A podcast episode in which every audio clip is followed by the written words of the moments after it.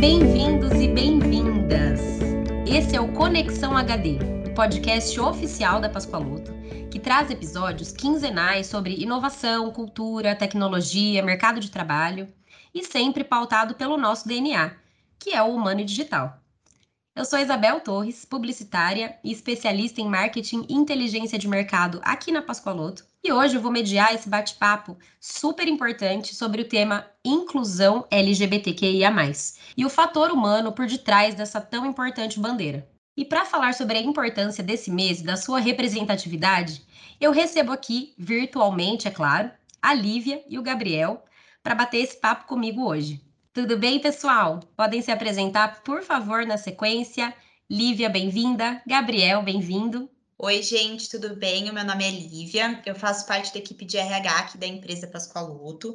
Fico no time do recrutamento da seleção. Já fazem alguns anos que eu, que eu trabalho na empresa, faz dois anos e meio. Entrei aqui como estagiária na época que eu cursava a faculdade de psicologia. Depois de um tempo eu consegui ser efetivada e assumo o cargo que é o de assistente de RH hoje. Oi, gente, tudo bem? Meu nome é Gabriel Miranda, tenho 25 anos, trabalho na empresa há nove anos, sou assistente de back-office, é, entrei como menor aprendiz e sou um homem trans. Bem-vindos, pessoal, que legal. Vocês já, os dois já têm história, né, de, de carreira aqui na Pascoaloto, né? E para começar esse papo, eu volto lá para o dia 28 de junho de 1969, quando a polícia de Nova York invadiu de forma extremamente violenta um bar LGBTQIA+, e que mesmo não tendo um final trágico, acabou iniciando uma série de manifestações em defesa dos direitos LGBTQIA+, e contra o tratamento extremamente agressivo de policiais contra homossexuais. Vocês lembram desse caso? O ato ficou conhecido como a Rebelião de Stonewall, eternizando a data do dia 28 de junho como o Dia Internacional do Orgulho LGBTQIA+. E mesmo 50 anos depois desse fato e de tantos outros, né, que infelizmente a gente vê diariamente em notícias ou fica sabendo pelas pessoas, a gente continua buscando incessantemente por uma sociedade mais inclusiva em todo mundo e principalmente para todo mundo. Então, pessoal, eu queria ouvir um pouquinho de vocês, a começar pela Lívia e na sequência o Gabriel. O que, que torna uma empresa efetivamente inclusiva, na opinião de vocês? E como essas ações elas podem moldar e ajudar a moldar a cultura da instituição. Então, hoje, né, o Brasil ele possui o, o ecossistema de inovação mais robusto da América Latina.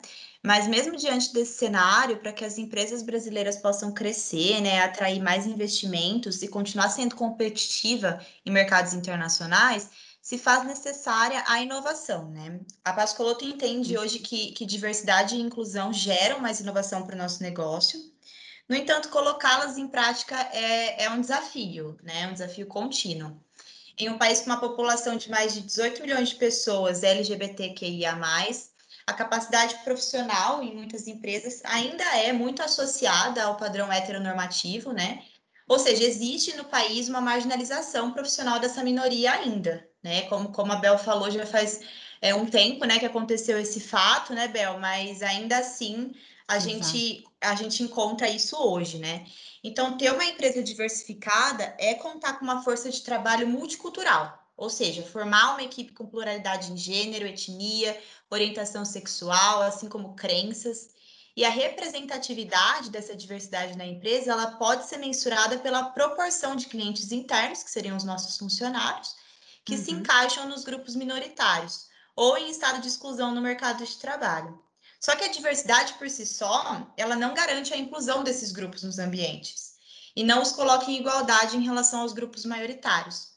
Então, a inclusão na empresa, ela significa justamente a criação de políticas e processos que busquem desenvolver as habilidades profissionais de todos de forma igual, claro que levando em conta a individualidade de cada pessoa, de cada vivência, né? Mas hoje são essas ações que moldam aí a, a cultura da nossa empresa. Com certeza, Lívia. E você também pensa assim, Gabriel? É, para a gente realmente ter essa representatividade e impactar positivamente, não adianta a gente apenas ter é, pessoas de, né, LGBTQIA dentro da empresa, né? É preciso esse algo a mais na sua visão também? Conta um pouquinho para a gente. É, para a empresa ser efetivamente inclusiva, eu acredito que ela tem que respeitar o modo que cada um é no seu diferencial, deixar as pessoas se expressar do modo que elas são mesmo, né? E com ações mesmo, igual os comitês que foram criados, né? São debates de pessoas com vivências que, que sabe passar para outras pessoas o que elas viveram mesmo. E a empresa desenvolvendo isso, ela vai é, expressar muito mais essa cultura diversificada da diversidade que ela tem e vai falar mais uma vez, né, afirmar que realmente apoia a diversidade dentro dela. Muito legal, Gá, realmente. E uma coisa que você comentou dos comitês de diversidade, que recentemente a gente instaurou, né, criou aqui na Pascoaloto, foi super interessante. Tem como dar esse match também com as pessoas que é, não são do grupo LGBTQIA, mas que também precisam ter essa vivência, né? Ter esse compartilhamento dessas histórias para que elas também se tornem apoiadoras. E na visão de vocês, qual que é o papel do RH na inclusão de pessoas LGBTQIA+, dentro das instituições? E qual que é o treinamento né, é, de lideranças mais consistente para atender é, essa questão? E depois, Gabriel, quando você trouxer a sua visão, ao final compartilhe um pouquinho também com a gente de como que foi esse processo da sua transição em relação à postura da Pascoaloto nesse período, por favor. Bom, Bel, você tocou num ponto importante, né, que é o papel do RH. Realmente nós temos, né, é, muita muita importância nesse processo de inclusão de pessoas. Porque hoje as leis, as políticas, as estratégias de inclusão LGBTQIA no mercado, elas ainda são bem escassas quando comparadas a outros grupos sociais, né? Com certeza. E mesmo, mesmo que as empresas elas possuam algumas, né, dificilmente elas são aplicadas na prática. É o problema que a gente encontra, o desafio que a gente encontra é na hora de praticar realmente essas políticas, essas essas estratégias, né?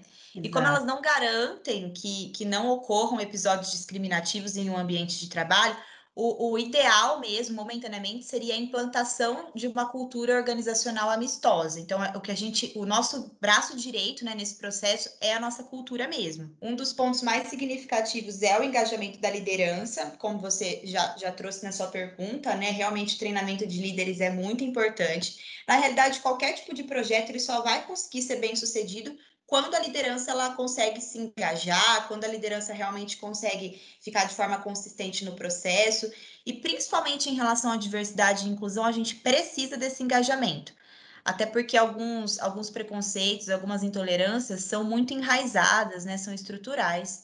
Então, é, é preciso que a gente tenha esse comprometimento da liderança para poder desconstruir esses preconceitos, para promover ainda mais conscientização, sempre focar na questão de, de oficinas, workshops, treinamentos, para educar mesmo o nosso CI, né, o nosso cliente interno, para saber como ele pode trabalhar com pessoas de diferentes orientações sexuais, identidade de gênero, considerando esses exercícios sobre viés inconsciente mesmo, né? Porque, como eu disse, reforço é algo que está tá enraizado na nossa cultura, é, é, enquanto sociedade mesmo, eu digo, né? Então, é importante a gente ter é, esse processo de desconstruindo.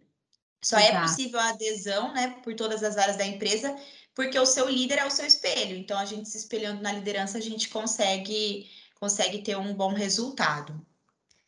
E é aquilo de sair do papel mesmo, né? É a diversidade e a inclusão na prática, né? Não é só ter a política, não é só ter o manual. Legal, Exatamente. Outro ponto também que, que eu gostaria de reforçar é na hora da contratação, né? O fato de contratar, reter e desenvolver talentos pertencentes a, a grupos minoritários, né? É, faz com que a gente, a gente consiga formar times plurais, transformar né, realmente a, a empresa. Além disso, planejar e estabelecer metas para equiparação salarial e hierárquica também é muito importante. Até porque de nada adianta a gente formar esses times plurais e continuar mantendo uma estrutura desigual. Então é importante a gente estruturar plano de meta, plano de ação para desenvolver e promover pessoas de grupos minoritários. Até porque isso transmite uma segurança à equipe, né? Porque fica evidente que não é necessário pertencer a um grupo maioritário para você ganhar reconhecimento dentro da empresa, para você conseguir fazer plano de carreira aqui dentro, né? E, e outro, outro ponto, né, só para a gente fechar aí dessa questão do papel do RH, eu acho que a mensuração né, de dados, de resultados, é de fato importante para a gente poder é, lidar de uma forma bastante transparente né, quanto aos resultados dessas ações, manter um diálogo aberto sobre diversidade, sobre inclusão, para a gente sempre relembrar do nosso propósito, né, do nosso objetivo com esse tema. Legal, Lívia. E você, Gá, na sua experiência profissional aí que não é direta RH, você também é, identifica dessa forma? Então, é, o papel do RH na inclusão ele é muito importante, né? Porque é ali que a pessoa ela tem o primeiro contato com a empresa, vamos dizer assim. Então, ali a pessoa já consegue ver se ela realmente vai ser respeitada, se, se realmente a empresa vivencia aquilo que prega, né? E na Pascoaloto a gente sabe que, que realmente é assim tem um time de RH bem, bem bacana, né? Uma estrutura bem legal. É, isso, esse ponto, né, do, do, do, candidato, né, do cliente, ele, ele perceber se a empresa é, é diversa e é inclusiva na entrevista é muito real porque é o primeiro contato que o nosso cliente tem com a gente, né? E, e, e assim, o primeiro contato é, é, aquele famoso ditado: a primeira impressão é a que vai ficar. Então, realmente, a gente notar isso na entrevista, no, no processo de recrutamento e seleção, faz toda a diferença para que essa pessoa possa se sentir confortável em todos os outros, os outros processos, em todas as outras etapas, né? Como, por exemplo, a integração né, dessa pessoa dentro da empresa, depois, quando ela for realmente trabalhar dentro do departamento específico. Então, acho que faz toda a diferença a gente ter esse olhar desde o comecinho para já ir preparando né, aquela pessoa para que ela vá se sentindo confortável em todos os ambientes dentro da empresa. Exatamente. E a minha experiência, como eu falei, eu entrei como menor aprendiz, né? É, e passei toda a minha transição na empresa. É, sempre fui bem apoiado pelos meus líderes, meus colegas de equipe. É, eu iniciei minha transição em 2016. Nunca é. tive nenhum preconceito dentro da empresa. Que o posicionamento legal. de todos sempre foi bem respeitoso, nunca tive um problema em si, né, com, com discriminação por parte nenhuma da empresa. Então aqui eu sei que realmente é uma empresa que fala da diversidade e vivencia, né? Tem o respeito diário por todos, não tem uma discriminação, nunca me senti é, inferior a ninguém aqui dentro, desde o gerente até os assistentes, todos sempre me respeitaram muito. Então é muito bacana da empresa, né? E um porte desse tamanho ter esse posicionamento tão forte na diversidade. Exatamente, e é legal que é ativo, né? Você conseguiu identificar nesse processo todo cinco anos aí, e é muito legal ouvir que você nunca sofreu nenhuma situação de preconceito, nunca teve nenhuma discriminação, porque a gente sabe que não é essa a realidade, né? Infelizmente, e principalmente do país que a gente vive, né? Que é um país extremamente preconceituoso, né?